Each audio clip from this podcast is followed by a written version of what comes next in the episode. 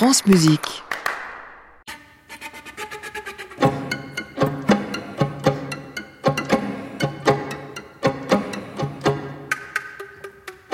Bonsoir et bienvenue dans Création mondiale, le portrait.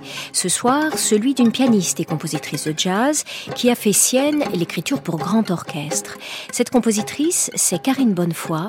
Et pour nos miniatures radiophoniques, elle a relevé finalement deux défis.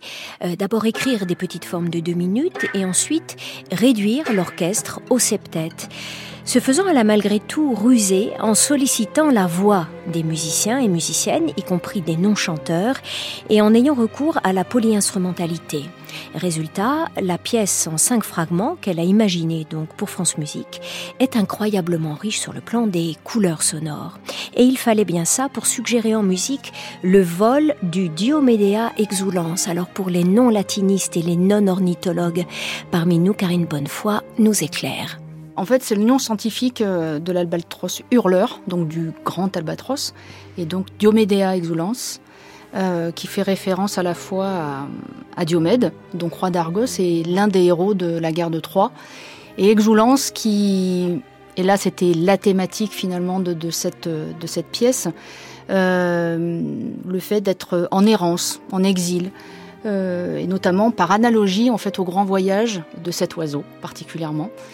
Donc effectivement, pour moi, l'idée aussi de continuer sur ma thématique de, des grands espaces, des éléments qui composent euh, finalement notre vie, notre environnement, euh, l'air, la mer, euh, oui. et puis des éléments comme le bois, le métal. Donc tout ça réuni fait que dans le temps, ça continue d'être une, une, source d'inspiration pour moi et référence aux grands espaces aussi de la Polynésie française qui sont donc mes origines, mmh. de par ma maman.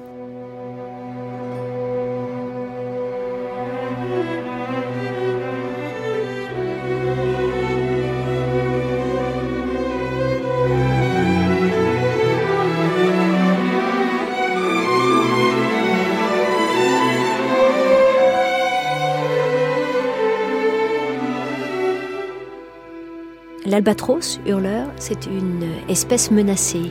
Oui. Est-ce que vous y avez songé en écrivant ces pièces Oui, euh, bah quelque part, parce que c'est aussi. Euh... Alors, je vais revenir encore à la Polynésie. L'albatros hurleur fait partie de ces oiseaux marins qui vivent, évoluent, se reproduisent en Polynésie, notamment sur euh, une île qui est en face de Tahiti, qui s'appelle Tetiaroa, que l'on connaît par Marlon Brando notamment, mm. et on l'appelle l'île aux oiseaux. Et c'est une réserve. Personne n'a le droit d'y poser le pied. Protégée, oui. Elle est pour les oiseaux. L'albatros sur l'heure en fait partie, comme d'autres espèces. Et euh, s'ils sont là, justement, c'est que euh, il y a un danger euh, à les voir disparaître. Et euh, je pense que l'environnement que l'on tend à malmener, à bouleverser, mm. les anéantit, les supprime. Et de fait, on se prive aussi de, de ce qui fait fonctionner tout un écosystème. Et dans la tradition, l'albatros sur l'heure, donc en plus qui est grand albatros parce qu'il a le, c'est l'oiseau qui a la plus grande envergure, représente en fait c'est la symbolique de la liberté. Donc cet albatros sur l'heure, oui, il est, il est pour tout ce qu'il peut représenter en termes de liberté, de, de, de grandeur, et euh, il est gauche à terre, il se déplace très mal. Un et peu bateau. Euh, voilà, c'est dans, dans les airs qu'il prend euh, toute son ampleur et, et notamment qu'il peut être libre.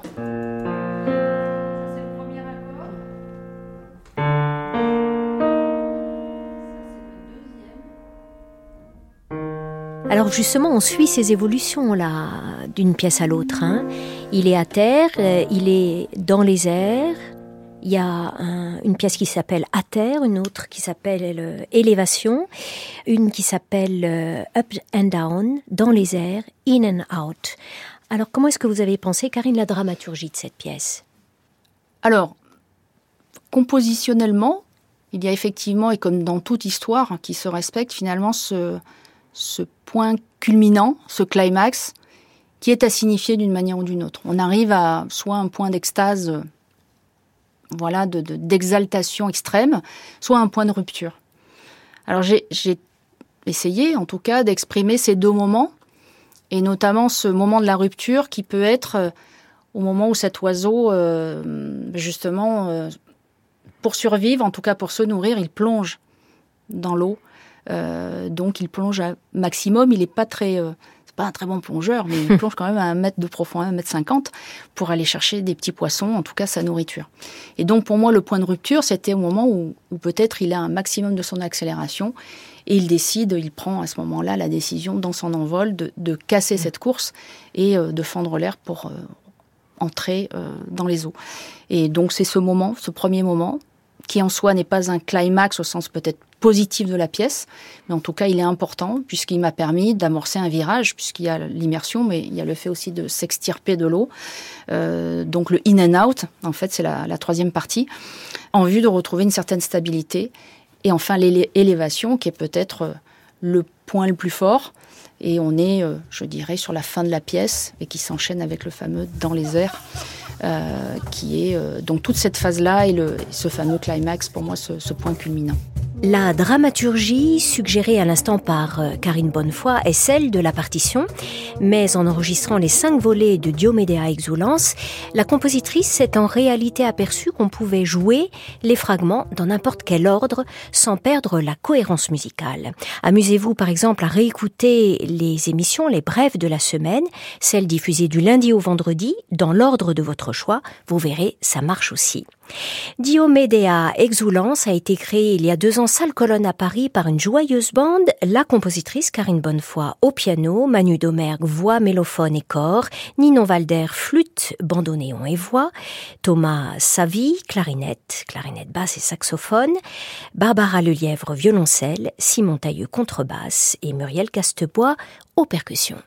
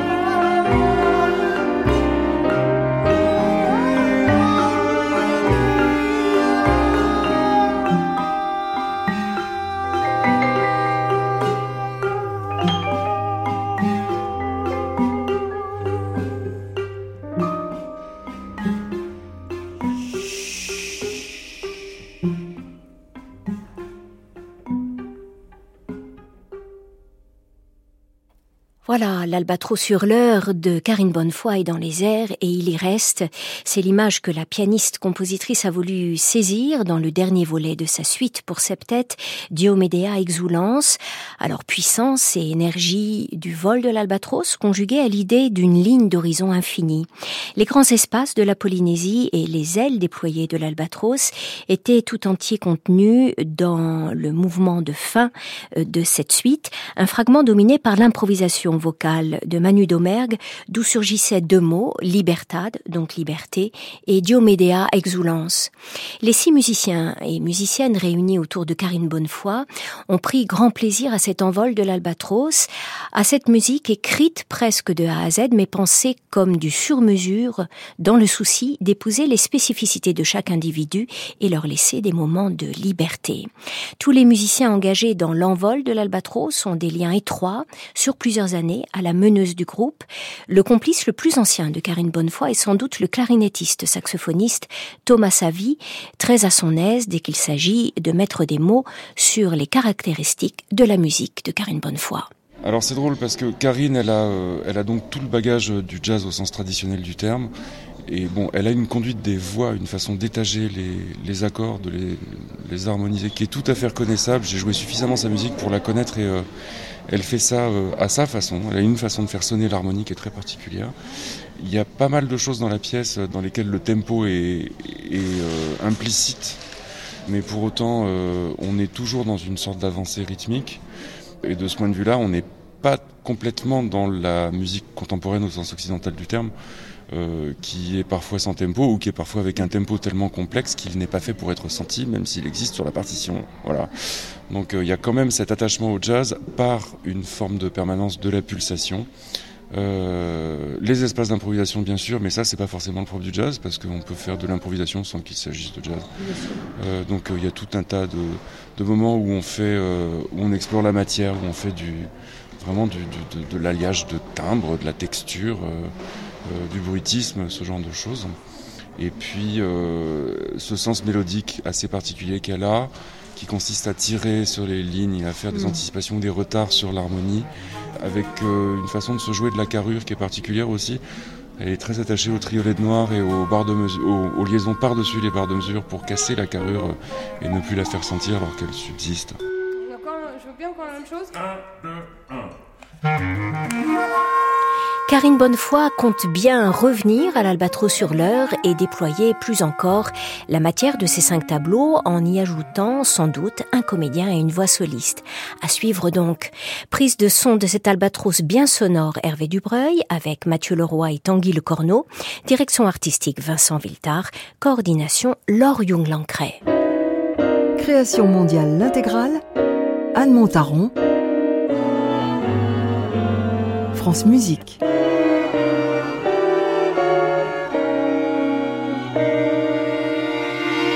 C'est le moment d'entrer dans l'atelier de composition de Karine Bonnefoy. Depuis quand alors euh, cette notion de l'espace et de ce voyage dans l'espace euh, traverse votre musique, euh, Karine? Je dirais peut-être depuis l'amour des, grands orchestres aussi. Oui. qui est un espace en soi, qui est un espace d'expression, avec voilà, on peut prendre en fait finalement le mot espace sous toutes les coutures et euh, pas forcément dans, dans, les cieux, on va dire, mais euh, vraiment quelque chose peut-être de plus terre à terre. Mais le fait d'être euh, voilà dans un périmètre où on va être un certain nombre à pouvoir converger, échanger, la notion vraiment du, du, être ensemble. Et je pense que c'est c'est peut-être ce qui fait le lien direct avec le versant culturel de notamment de la Polynésie, mais c'est l'instinct de la tribu hein, et le fait que dans cet espace communautaire ou même un espace où des gens vont converger et se rencontrer, que chacun ait une, mission, en soi une contribution aussi à, une vie, à une vie sociale. Euh, mm. Voilà.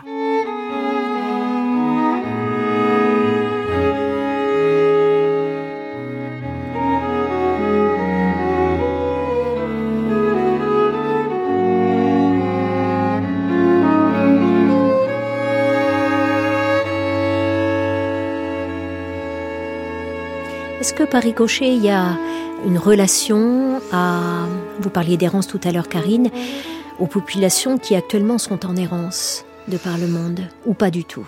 Quelque part, mais peut-être que moi je me positionne aussi comme, euh, comme une, une, personne en errance. Je crois que je, je cherche mon lieu, je cherche mes lieux. Euh, le fait de ces voyages aussi euh, depuis mon enfance, soit pour retrouver ma famille, soit et, et là vraiment plus on est à l'autre bout de la terre, hein, donc c'est 20 000 kilomètres à peu près. Et euh, le fait que par le travail de, de mon père d'une part, et puis donc de cette attache familiale, donc dans les outre-mer, j'ai toujours essayé de peut-être de me trouver et, et c'est encore d'actualité, je pense. C'est identitaire évidemment. Et euh, voilà, je suis euh, peut-être une poussière dans cette euh, hmm. dans ce monde-là. Et mais oui, la notion de l'exil, la notion de l'errance. il y a quelque chose de très poétique aussi là-dedans. Et je, des Baudelaire ou des Victor Ségalen nous ont montré à quel point cette recherche était perpétuelle, voire même en vain, puisqu'on y passe une vie. Hmm. Et voilà, je continue ma quête.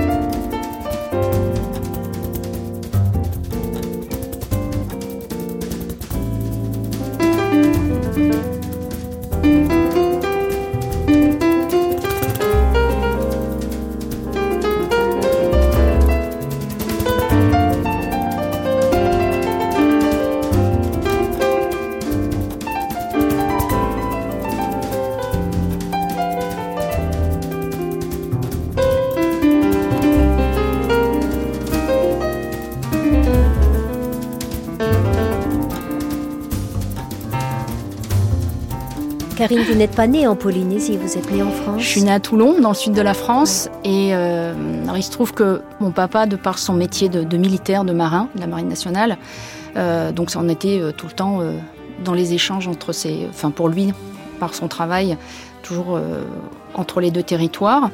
Et il faut savoir que dans le sud-est de la France, comme dans le sud-ouest, ou même en Bretagne, existent en fait des, communautés, on va dire, de ce, une communauté de ce peuple tahitien, euh, notamment euh, une partie estudiantine. On vient en France pour faire ses études, on vient en métropole pour faire ses études. Et, euh, et puis souvent, certains aiment la France et restent pour s'y installer. Ma mère, n'a- en découvrant la France, a souhaité rester ici et ne plus retourner au pays. Et voilà, je pense que c'est... J'ai grandi de fait comme si j'avais été là-bas. Ma mère a, a- mis un cadre, un environnement propice en tout cas à cette culture-là ici pour moi en France.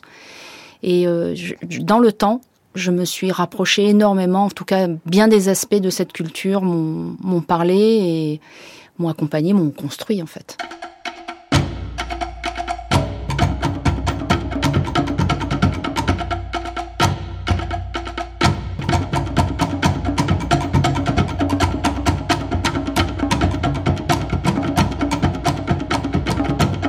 Alors, est-ce qu'il y a un peu de la Polynésie ou des sonorités de la Polynésie dans cette pièce? Il y a un tambour polynésien, nous a dit Muriel. Voilà, alors il y a deux choses. En fait, je, je lui, euh, je lui ai pas tant imposé que proposé en fait d'utiliser ces sonorités euh, qui depuis une dizaine d'années euh, finalement font partie de cet espace de composition et notamment avec euh, le Large Ensemble euh, avec qui je peux m'exprimer donc qui est une, une bande de joyeux lurons de 17 euh, musiciens instrumentistes et donc euh, André Charlier notamment à, à la charge de la batterie mais aussi des percussions dont euh, c'est euh, un élément peau et un élément bois donc le toéré dont s'est servi euh, Muriel euh, Gastebois pour cette pièce donc est un un énorme woodblock en fait, qui a un, un son très particulier, un tronc de bois creusé, et donc il doit se mettre sur un trépied, sinon on peut pas en jouer. Il faut savoir que traditionnellement on en joue euh, un pied au sol et un, un genou au sol, et ça se joue de manière verticale avec une baguette bien spéciale. Donc j'allais pas lui imposer ça parce que c'est très difficile en fait traditionnellement, mais la sonorité est bien là, et un tambour effectivement euh, à peau, voilà, qui s'appelle le pahou.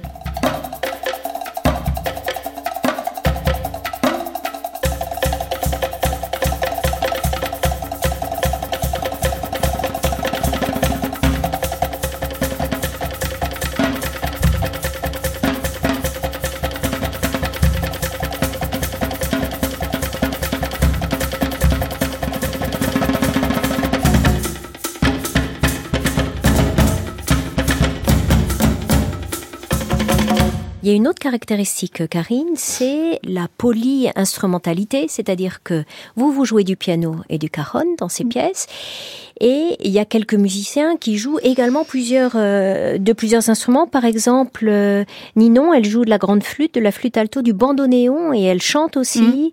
Euh, y a- le, le clarinettiste joue aussi du sax, le, la percussionniste évidemment joue de beaucoup de choses, vibraphone, balafon, des percussions et chante également. Mhm, Enfin, voilà. Et les musiciens chantent. Pas Oui. mal, pas mal d'entre eux en tout cas chantent. Oui, alors la voix déjà d'emblée c'est quelque chose de très important pour moi. Oui. parce que bah, c'est l'être en soi, hein, c'est le premier instrument que l'on porte. Et euh, c'est la première euh, voie de transmission aussi, que ce soit euh, voilà pour les mots et évidemment pour ce qui a trait à, à la mélodie, donc au chant. C'était important pour moi de réunir aussi ces personnes représentatives de cet instrument qui ont jalonné tout mon parcours en fait. Depuis mon éducation euh, de la musique, euh, j'avais 7 ans jusqu'à aujourd'hui où je suis amenée euh, à écrire pour des, des ensembles de voix ou pour des voix uniques, quelque chose que j'adore par-dessus tout et qui m'a vraiment formée.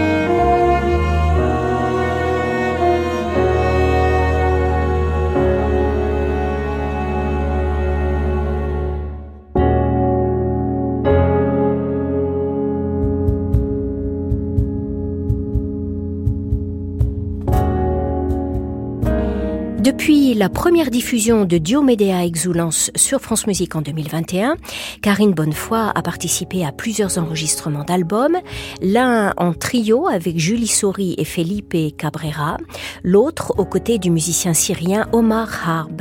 Les deux albums sont à paraître. Elle a également poursuivi sa collaboration avec le Metropole Orchestra. Cette émission portrait a été réalisée par Olivier Guérin avec Tar Bouklifa et Soisic Noël. Dimanche prochain, autre portrait de compositrice, celui d'Andrea Cohen, qui a imaginé pour France Musique une suite pour piano et électronique intitulée Piano en éventail. Début du feuilleton, demain lundi, 12h55 sur France Musique. À réécouter sur francemusique.fr.